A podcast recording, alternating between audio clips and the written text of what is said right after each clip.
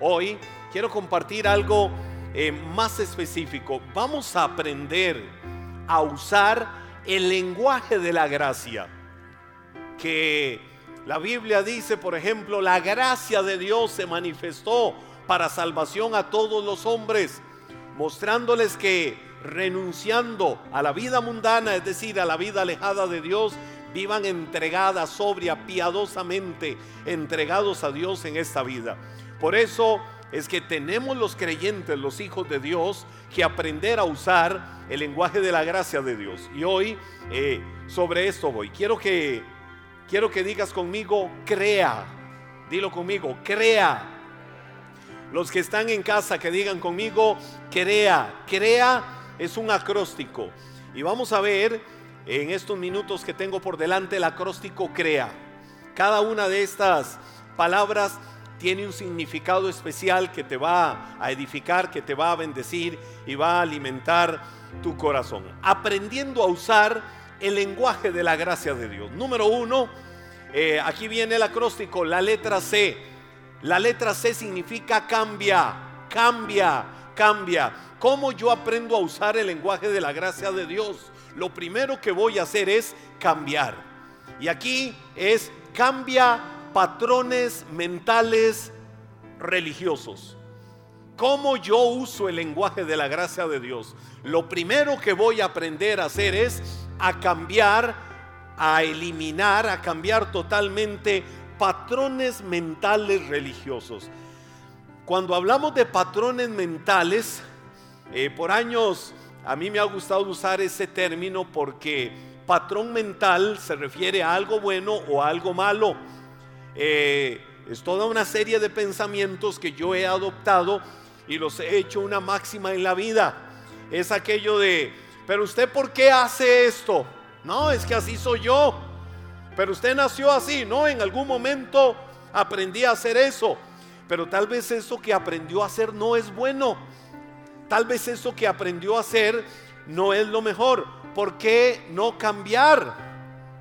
Esos patrones. No, es que así soy, así nací o así crecí y así he desarrollado mi vida y así moriré. Ah, esa persona no se está dando la oportunidad de cambiar patrones mentales. Hay personas que son caracterizadas porque se les ve y dice, mira, la quejosa, el quejoso, la persona que siempre tiene algo malo que le pasa en la vida ¿Realmente le estarán pasando cosas tan malas en la vida? ¿O es que se acostumbró, adoptó patrones mentales donde todo lo tiene que ver como terrible, como malo, como lo peor en su vida? Habrá oportunidad de cambiar y de romper patrones. Yo les decía hace años, eh, porque me hacían bullying algunos eh, cercanos en la iglesia, yo les decía que ahí fue donde Dios me enseñó esto de los patrones mentales. Siempre yo aprovecho cualquier cosa para que eso nos ayude a aprender. Y yo me acuerdo, eh, voy a repetir esto por 32.750 veces, aunque tengo años de no decirlo, eh, porque fue donde Dios me habló y me enseñó esto. Viviendo yo, vivía en una ciudad muy lejana, muy en el, lo que llaman el West Texas en los Estados Unidos, vivía yo por allá y trabajando en el ministerio era director de, una radio, era pastor de jóvenes por allá. Y un día agarro la van, el vehículo que me tenía la iglesia para que yo lo usara. Tenía hambre. Y entonces me voy y digo yo, ¿a dónde voy? ¿A dónde voy? Eh, me chineaban mucho, como sabían que era buen tico, me llevaban atunes a montones, me llevaban pan cuadrado, etcétera, etcétera. Lo que no me llevaban eran huevos duros. Si decía que era de Cartago, alguno podía decir, ah, mira, es de Cartago, entonces. Pero un día tenía hambre y salgo y me voy conduciendo por la ciudad cuando veo un rótulo a lo lejos eh, de una cadena de comidas rápidas. Y digo, wow, eso está en Costa Rica. Y, tienen algo que a mí me gusta mucho. Entonces llegué y cuando llego y entro al, al King vehicular, eh, cuando llego ahí, este, y me van a hablar por la ventanilla, empieza la muchacha al otro lado a hablarme todo en inglés. Yo dije, oh, oh, se me olvidó que estaba en los Estados Unidos. Y empieza a hablarme en inglés rapidísimo y yo, Dios mío, ¿y qué le digo? Le entiendo dos, tres, cuatro cosas, pero no le estoy entendiendo casi nada. Eh, ¿Qué hago? Salgo corriendo de aquí, acelero, me voy, ¿qué hago? Me angustié, no hallaba qué hacer. Nada más se me ocurrió decirle, somebody speak Spanish. Y me dice algo ahí, can help you? Y, y yo, somebody speak Spanish. Por favor, alguien que hable español. Y la misma muchacha me dice, con todo gusto, yo lo ayudo. Yo dije, aleluya, un ángel. Y entonces le dije, vea, explíqueme en español. Y entonces ya le dije más o menos qué quería. Y me dice, ah, usted lo que quiere es un chicken sandwich. Y yo le dije, sí, one chicken sandwich. Y entonces yo dije, ¿con qué me lo bebo? Eh, bueno, la bebida más fácil de decir, Coke. Eh, y entonces yo había aprendido años atrás que en Costa Rica hay una institución gubernamental que se llama el ICE y que en inglés hielo se escribe igual, ICE, pero se dice ice. Y entonces yo dije, no, no quiero con hielo porque me afecta la garganta, o quiero con poco hielo. Me acordé también de esas películas de niños como Chicken Little que no existía, pero habían otras en ese tiempo. Y yo decía, little, pequeño. Entonces yo empiezo a armar one chicken sandwich and one coke, no ice. Y entonces salí de ahí, ya la muchacha me entendió y me fui. One chicken sandwich and one coke, no ice. One chicken sandwich and one coke, no ice. y me lo aprendí. Entonces cada vez que llegaba al lugar por la ventana yo decía, a mí qué me importa lo que me están diciendo. Nada más respondo, one chicken sandwich and one coke, no ice, please. Había que poner el toque de amabilidad, please. Y así lo convertí en un patrón de conducta, en un patrón mental. Yo llegaba al lugar siempre, one chicken sandwich and one coke, no ice, please. Ah, good morning. Y entonces se me hizo patrón.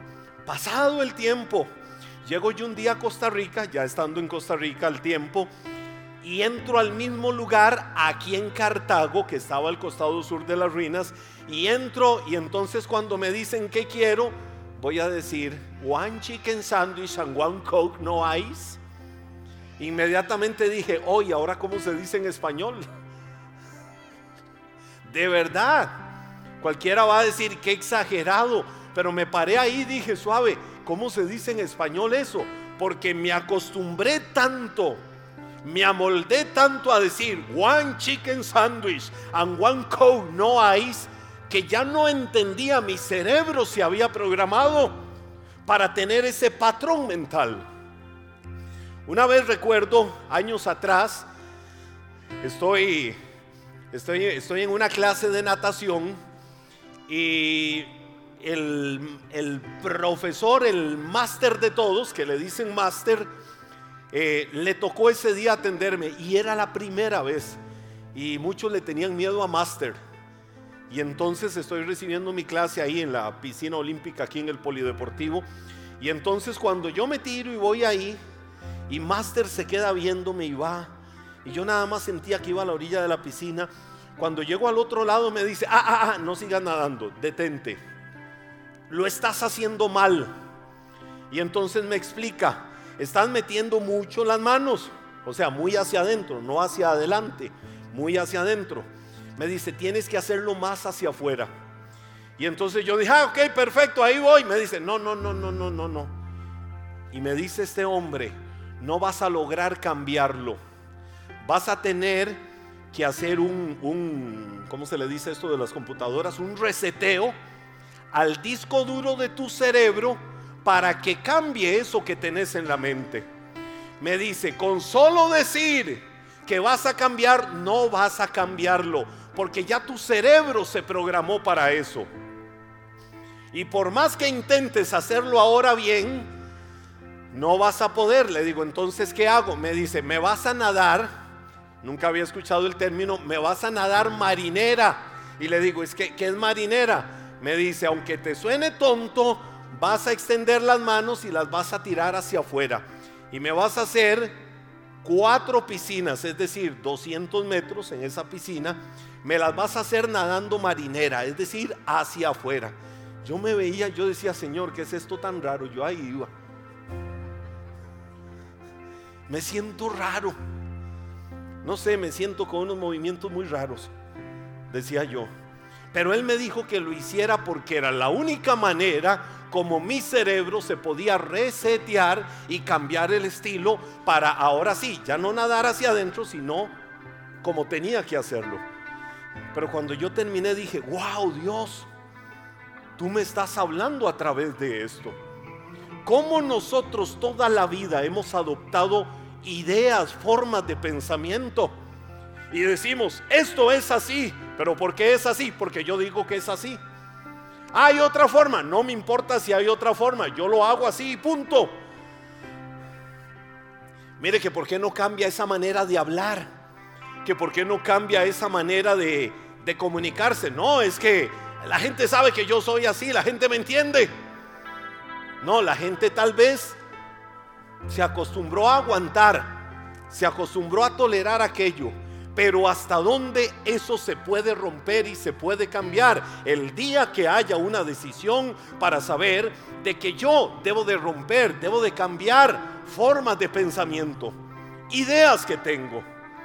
La famosa historia de la recién casada haciendo la carne ahí adobada y preparada en porciones en un horno. Y que llega el esposo, mi amor, pero ¿por qué estás haciendo la carne así en esa cocina, ese horno tan hermoso que tenemos? Eh, porque así se tiene que hacer. Pero ¿por qué decís que así se tiene que hacer si tenés mucho espacio? No, es que así me enseñó mi mamá y así se hace. Usted sabe, la mujer manda en la casa, el marido se quedó callado. Nada más, no, no, perdón. Nada más le dijo, sí, mi amor, tenés razón. Pero él inquieto, eh, lo que hace el esposo, le dice a la esposa, tenés razón, pero se va donde la suegra. Y le dice, suegrita, yo le quiero hacer una pregunta. Mi esposa hace la carne así. ¿Por qué es que usted también la hace así? Porque mi esposa dice que usted le enseñó y que así es como se tiene que hacer. A poquitos en pedacitos cuando hay posibilidad de hacerlo todo de una sola vez. Y entonces viene y le dice eh, la suegra, ay mi chiquito, es que así me enseñó mi mamá. O sea, la misma historia. Y mi mamá dijo que así se tenía que hacer. Pues se va él donde la abuelita. Abuelita, y le dice la misma historia. Y la abuelita le dice, ay mi chiquito, vea, en los tiempos míos no existían esos hornos tan grandes que tienen las cocinas ahora. Y entonces en los tiempos míos había que hacer la carne a poquitos. No se podía hacer todo en una sola pieza, era a poquitos, porque eran hornitos muy pequeños, no eran esos modernos, eléctricos de alta tecnología de ahora. Ahora no, ahora pueden hacerlo diferente. Y él dijo, ah, lo que mi esposa está siguiendo es una tradición cuando puede romper con aquello, cuando ahora tiene una posibilidad de hacerlo diferente. Ahora, ¿por qué te ilustro estas cosas? Porque cuántas veces nosotros, aún siendo hijos de Dios, siendo creyentes, usamos o tenemos un lenguaje o tenemos una forma de ser o de actuar que no va de acuerdo a la gracia de Dios. Cuando yo les hablo de romper esos patrones, ¿cuántos patrones mentales religiosos tenemos? Por ejemplo, soy cristiano y porque soy cristiano voy a tratar de ser mejor cada día voy a esforzarme por ser mejor. Hoy decido que no voy a caer en este pecado. Mañana no sé. Ahora, hay, yo sé que hay, hay formas, hay, hay entidades que tienen estas prácticas y se las aplaudo en su forma, pero yo hoy hablo y defiendo la gracia de Dios. Yo en la gracia de Dios no puedo llegar a decir, hoy voy a tratar de agradar a Dios.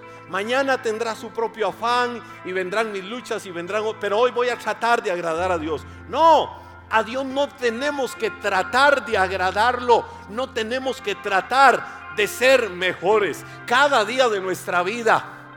Yo no tengo que llegar a decir voy a tratar de ser mejor, hoy voy a tratar de agradar a Dios, hoy voy a tratar de hacer las cosas de mejor manera. Tengo que sustituir eso y poner estoy firme en la gracia de Dios, porque la gracia de Dios no se trata de mi esfuerzo. La gracia de Dios se trata de que ya no vivo yo, de que ahora vive Cristo en mí. Y lo que ahora vivo en mi carne, lo vivo en la fe del Hijo de Dios. La gracia de Dios se trata de aquello que Pablo dijo. Tres veces le he rogado que quite este aguijón de mí. Y tres veces me ha respondido, bástate mi gracia. Es decir, la primera no entendió. Vino y clamó nuevamente. Vino y le dijo nuevamente, Señor, quítame este aguijón, bástate mi gracia. Y no entendió, ¿por qué? Porque volvió a clamar, Señor, quita este aguijón de mi vida, bástate mi gracia. Pablo dijo, entendí entonces que yo debo de aprender a gloriarme en mis debilidades. Gloriarme en mis debilidades significa reconocerme débil delante de Dios. Reconocerme débil delante de Dios significa que yo por mí mismo, por más esfuerzos que haga, no puedo ganarme la vida eterna, no puedo ganarme el favor de Dios. Por más cosas que en apariencia se vean los mayores esfuerzos para ganarme el favor de Dios, no es eso lo que hace que yo viva una vida victoriosa. Lo que hace que yo viva una vida victoriosa es lo mismo que Pablo dijo, cuando soy débil, soy fuerte. ¿Por qué? Porque ahora reposa sobre mi vida el poder de Dios. Lo que Pablo entendió era que la vida cristiana se trata de que me quito yo y dejo que actúe Dios en mi vida. Que la obra Cristo sea el que la haga. Pero a veces usamos la idea religiosa. Mire lo que dice, por ejemplo, Hebreos capítulo 13, versos 8 y 9. Dice una verdad que no sé si alguno aquí en esta noche y los que están en casa la pueden creer. Jesucristo. ¿Saben quién es Jesucristo? Es el mismo de ayer hoy y por siempre. Esa es la más maravillosa verdad que el cristiano tiene que aprender a conocer y saber de su vida. Jesucristo, ¿quién? El que mora en mi corazón, el que es Señor de mi vida, es el mismo de ayer, hoy y por siempre. Él no cambia, Él no es fluctuante, Él no es emocional, Él es el mismo. Y sigue diciendo, así que no se dejen cautivar, no se dejen. Hay palabras que quiero rescatar. No se dejen, di conmigo, no se dejen. No se dejen cautivar por ideas nuevas y extrañas. Su fortaleza espiritual proviene de, mire esa palabra, proviene de, ¿de dónde viene la fuerza espiritual para mi vida? ¿De dónde viene mi victoria espiritual? Proviene de la gracia de Dios. Y no depende de, esa es otra palabra importante, y no depende de reglas, y este es un ejemplo que pone, de reglas sobre los alimentos que de nada sirven a quienes la siguen. ¿Cuántas personas tienen patrones mentales para seguir el mismo ejemplo bíblico, de que yo tengo que comer esto para ser espiritual, de que no tengo que comer esto eh, para no caer en pecado. Eh, ¿Cuántas personas están tan sujetas a eso que creen que con eso agradan a Dios? Ahora, ese es el ejemplo que la Biblia pone. La Biblia pone el ejemplo en relación con los alimentos. Pero ¿cuántas prácticas a veces hasta inconscientes, son un patrón de conducta, un patrón mental en mi vida, un patrón mental religioso en mi vida que si no lo hago siento que estoy mal. Voy a decir esto con mucho cuidado. ¿Cuántas personas saldrán en la mañana de la casa y llegan al trabajo y ya empiezan en todo el afán y dicen, qué terrible, se me olvidó orar? Se me olvidó tomar el ratito para orar. A veces vengo en el bus orando, vengo en el carro orando, como muchas mujeres que uno las ve en carretera temprano y uno dice, wow, qué, qué increíble es eso que dicen que de verdad las mujeres pueden hacer varias cosas a la misma vez. Porque van manejando y van aquí.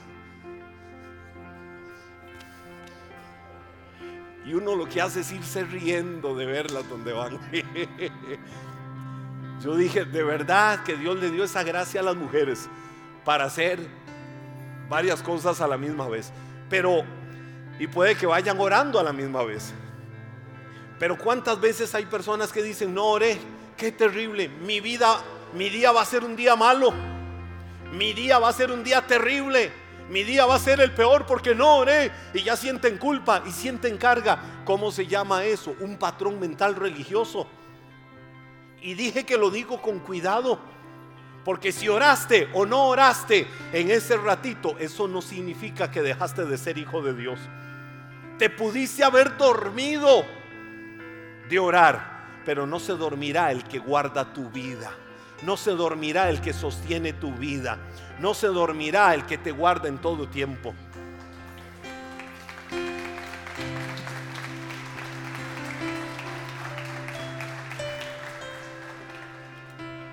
Estaba Jesús en el huerto del Getsemaní orando. Y la presión interna que Jesús sentía era tan grande. Sus vasos capilares empezaron a reventarse de la presión del pecado que sentía. Y ahí Jesús cayó en una depresión. ¡Paz! ¿Cómo se le ocurre decir esa blasfemia? Jesús en depresión se hizo hombre en la condición de hombre, como cualquiera de nosotros, y sintió la carga de la crisis que la humanidad siente. Jesús cayó en una depresión en el Getsemaní. Por eso Él puede entenderte, por eso la Biblia dice, nuestro sumo sacerdote puede compadecerse. Ahora, no para decir, pobrecito, está en una depre igual como yo la tuve. No, puede compadecerse para sacarte también victorioso de esa condición y darte vida donde el enemigo quiere traer muerte. Jesús estaba en el Getsemaní y era tal la carga, era tal la opresión, era tal la tristeza que había en él, que dijo, Padre, estoy tan triste que siento que me estoy muriendo. ¿Quién dice es una persona deprimida? Ahora, ¿qué hizo Jesús ahí? Dice la Biblia, entre más mal se sentía, más intensamente oraba. Porque sabía que la fuente de su victoria venía de Dios. Y su sudor era tan fuerte por la presión, no porque andaba corriendo, era tan fuerte por la presión que sentía. Y los vasos capilares por la misma presión empezaron a reventarse, que entonces las glándulas sudorípadas se empezaron a mezclar con los vasos capilares y lo que le salía era literalmente gotas de sangre. Tenía tres discípulos ahí. Verá que es lindo cuando alguien está mal? Josué, ven, puede venir porque es mi hijo, hablando de cercanía. Y puede estar en la peor condición, puede estar ahí tirado en el suelo. Qué lindo es cuando alguien está mal y puede sentir el calor de alguien cerca. Y puede sentir que en el peor momento de su vida alguien viene y lo abraza. Y alguien le da el más afectuoso abrazo y cariño. Y le hace sentir que no está solo. O puede estar ahí tirado en el suelo y decir, wow, es mi amigo, es mi amiga, es mi hermano, es mi hermana. Ahí no se queda, yo lo levanto y vamos para adelante, fuertes y victoriosos.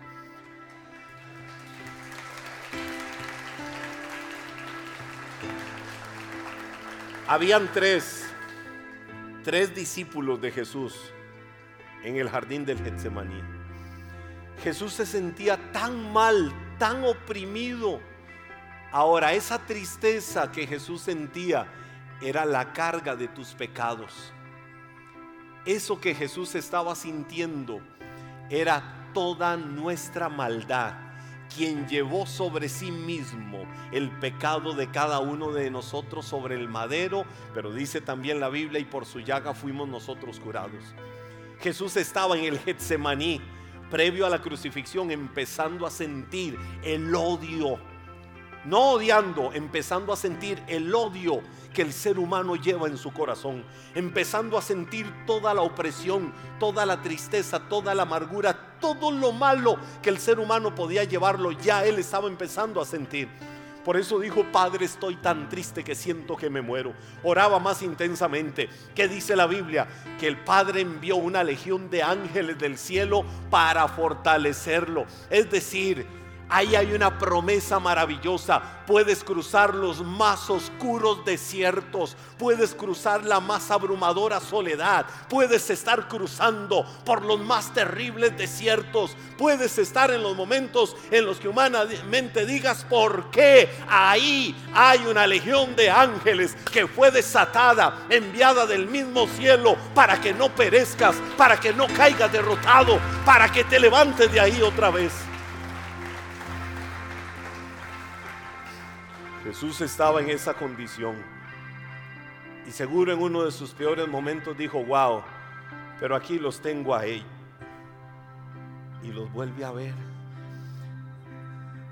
Yo me imagino uno encima de otro.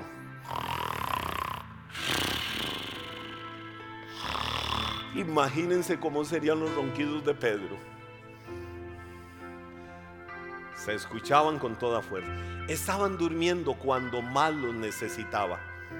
Ahora, ¿qué hizo Jesús? Hijos de la rebelión, mal amigos, cuando más los necesito, y vienen y me hacen esto y me abandonan cuando más. No, Jesús los amó.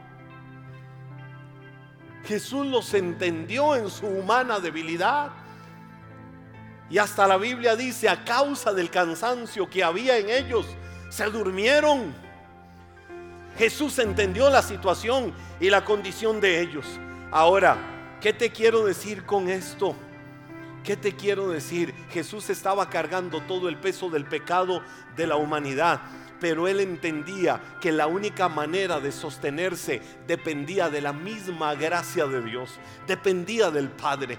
Lo único que puede sostenerte y ayudarte a ser fuerte para salir adelante siempre es la mano del Señor. El amor del Señor no está condicionado a que se lo demuestres. Hay gente que hace muchas cosas religiosas. Hay gente que hace sacrificios. Yo tengo que hacer esto. ¿Por qué? Porque he hecho cosas malas para necesito ganarme el favor de Dios. He hecho tantas cosas malas que voy a meterme a una semana de ayuno para purificarme y decirle al cuerpo y decirle a la carne, tome desgraciada.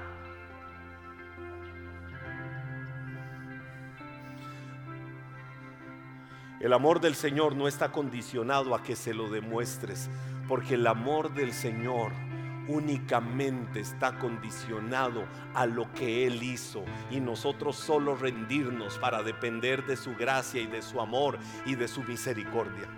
Dice la Biblia, Primera de Corintios capítulo 8, verso 8. Es cierto que no podemos obtener, di conmigo, no puedo obtener, que no podemos obtener la aprobación de Dios. Yo no puedo obtener la aprobación de Dios. Por lo que, y lo ligo con el pasaje que leí anteriormente, por lo que comemos, no perdemos nada si no lo comemos y no ganamos nada si lo comemos. Otra ilustración y esta la da Pablo. No puedo ganarme el favor de Dios, no puedo ganarme el amor de Dios, no puedo ganarme la misericordia de Dios por lo que yo haga. Esto depende del amor de Dios, depende del amor de Cristo. ¿Por qué te digo esto? Porque tenemos que aprender a vernos en la posición que estamos.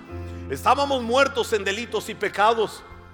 Estábamos hundidos con un solo destino, condenación eterna. Pero Dios fue rico en misericordia, con un gran amor nos amó, que estando en esa condición, Cristo murió por cada uno de nosotros. No podíamos hacerlo por cada uno de nosotros, pero Dios sí pudo hacerlo. Entonces yo no necesito demostrarle a Dios cuánto lo amo. Solo debo de rendirme para dejarme enamorar cada día por su gracia. ¿Por qué te digo esto también? Porque por la palabra entendemos una poderosa verdad. Estábamos muertos, pero así como el Padre resucitó a Cristo, lo levantó, lo sentó a su diestra, a donde en los lugares celestiales, espiritualmente cada uno de nosotros estábamos muertos, nos resucitó, dándonos vida por la obra de Cristo en la cruz del Calvario. Y hoy no estás sentado en la culpa que pudieras estar cargando por cosas que hiciste en tu vida. Hoy no estás sentado en el fracaso que alguna vez en la vida tuviste. Hoy no estás sentado en todas las cosas malas que hiciste para que eso una y otra vez te siga acusando. Hoy Dice la Biblia que porque fuiste resucitado, estás sentado juntamente, juntamente con Cristo en los lugares celestiales. Así es que, ¿qué estás haciendo? Sentado en el lamento, en la queja, en la derrota, en la aflicción, cuando tu posición es lo que Dios dice que tienes y que eres. Estás sentado juntamente con Cristo en los lugares de honra, en los lugares de bendición.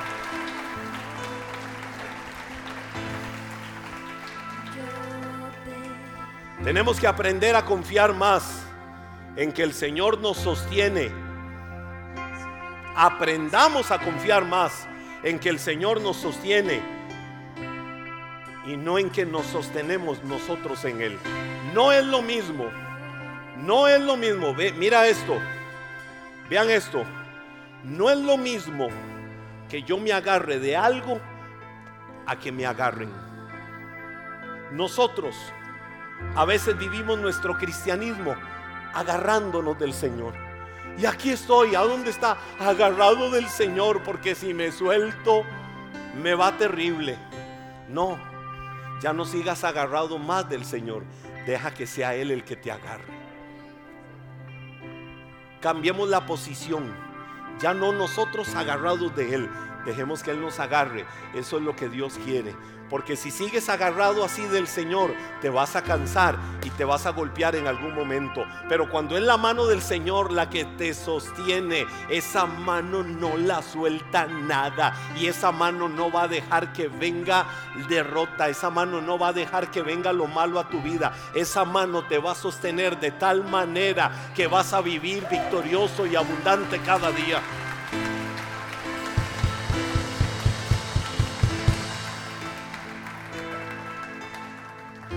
Decía uno de los más hermosos salmos que expresan la gracia de Dios. Lo dijo David en el 51, Salmo 51, versos 16 y 17. Tú no deseas, di conmigo, Dios no desea. Tú no deseas sacrificios. ¿Qué no desea Dios? Sacrificios. ¿Saben cuál es nuestro problema? Ya voy con el versículo. ¿Saben cuál es nuestro problema? Que humanamente tenemos la idea de que tenemos que ganarnos las cosas. Y humanamente así es. Hay que esforzarse, hay que ser valiente, hay que trabajar, hay que ganarse un salario. Hay que lograr el éxito y se logra con esfuerzo. Pero cuando hablamos de la gracia de Dios, opera diferente, porque no depende de mí, de lo que yo haga, depende de Dios. Por eso dijo el salmista, tú, tú, hablándole al Señor, oiga, hablándole a Dios, le dijo, tú no deseas sacrificios. De lo contrario, te ofrecería uno. Mire, si Dios a mí me dice, te quiero bendecir, pero tienes que hacer esto y esto y esto y esto.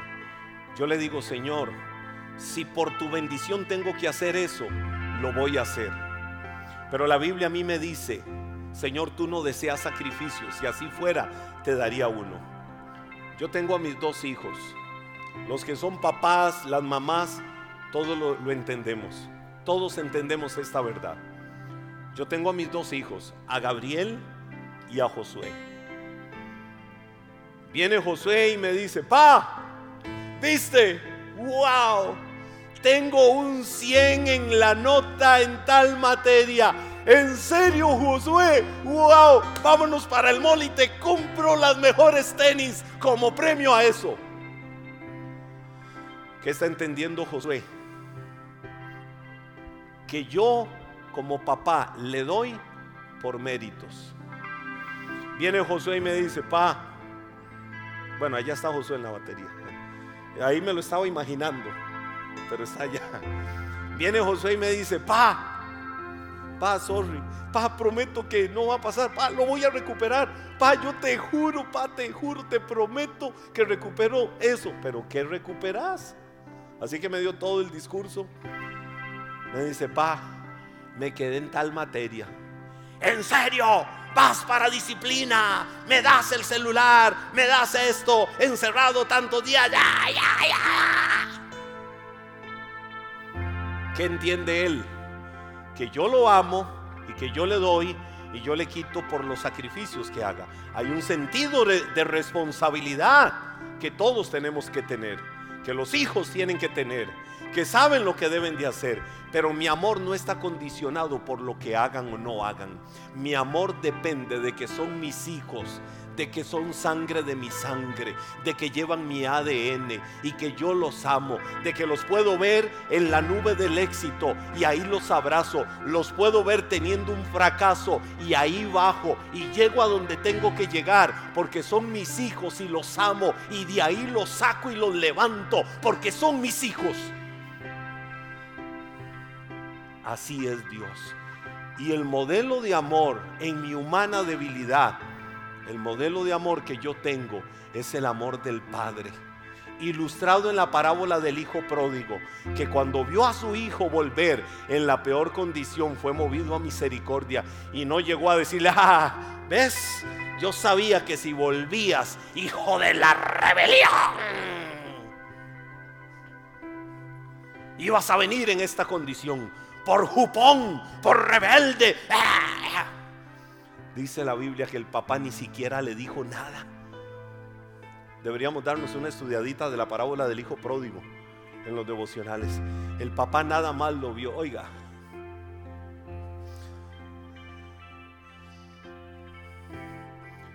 Por eso hay una canción que yo amo de un amigo de Ricardo Rodríguez. Quizás hoy sea el día en que él regrese a su casa.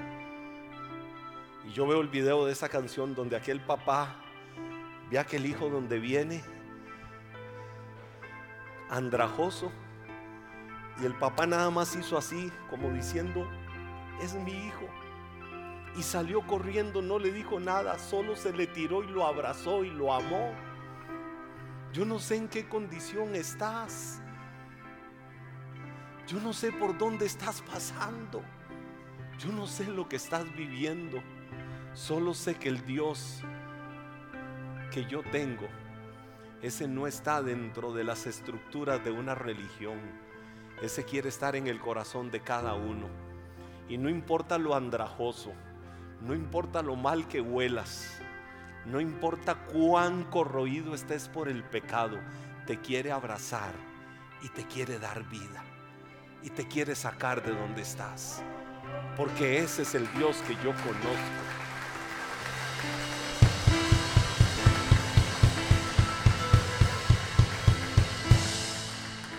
Tú no deseas sacrificios, de lo contrario te ofrecería uno. Tampoco quieres una ofrenda quemada. El sacrificio que sí deseas, el sacrificio que sí deseas, dijo David el salmista, es un espíritu quebrantado. Tú no rechazarás, tú no rechazarás un corazón arrepentido y quebrantado, oh Dios. Dice una traducción, el corazón hecho pedazos, Dios no lo desprecia. Cristianismo no es sinónimo del sacrificio que hacemos. sino, lo armo otra vez, cristianismo no es sinónimo o no depende del sacrificio que hagamos, depende del sacrificio en el que creemos, el que sucedió en el Gólgota, allá en Israel hace casi dos mil años. Desde ahí estaban diciéndote, estaban viéndote a futuro para decirte te amo y te recibo con cuerdas de amor y con lazos de ternura.